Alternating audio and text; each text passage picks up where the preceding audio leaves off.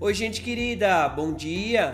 Eu sou o catequista Edir Spredeman, da Paróquia Evangélica de Confissão Luterana de São Borja, e tenho a alegria de estar com vocês neste novo amanhecer.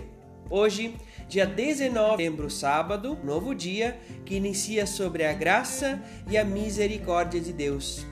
O texto bíblico previsto para o nosso dia, Provérbios, o capítulo 22, o versículo 1, que nos testemunha dizendo: O bom nome vale mais do que muitas riquezas. Ser estimado é melhor do que ter prata e ouro. O texto devocional é intitulado A Graça Compromete. Para fidelizar clientes, muitas empresas criam sistemas de pontuação.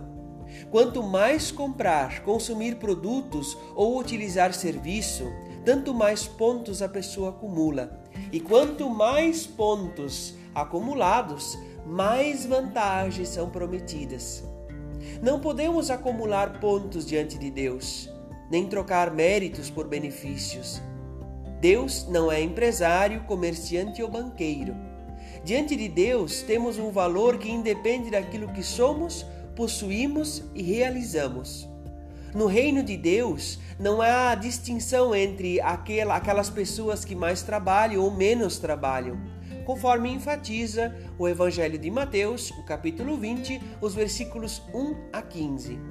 Todas as pessoas terão a mesma recepção e os mesmos benefícios. Por que praticar o bem? Se não ganharemos nada em troca e não teremos tratamento diferenciado?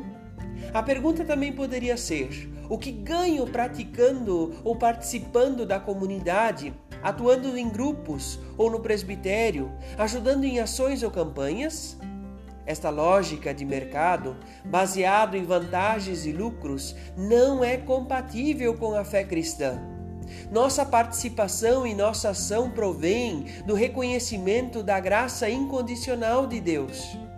Este reconhecimento desperta a gratidão e nos compromete. A partir da graça recebida, a pessoa agraciada dispõe-se a servir e a viver de acordo com os princípios do reino de Deus.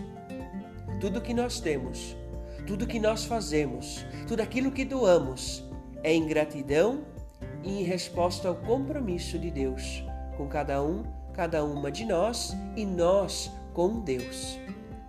Felizes as pessoas que têm fome e sede de fazer a vontade de Deus, porque eles e elas serão plenamente saciados. Que Deus guarde o seu dia, sua família, a sua casa, que Deus guarde a sua vida em Cristo Jesus.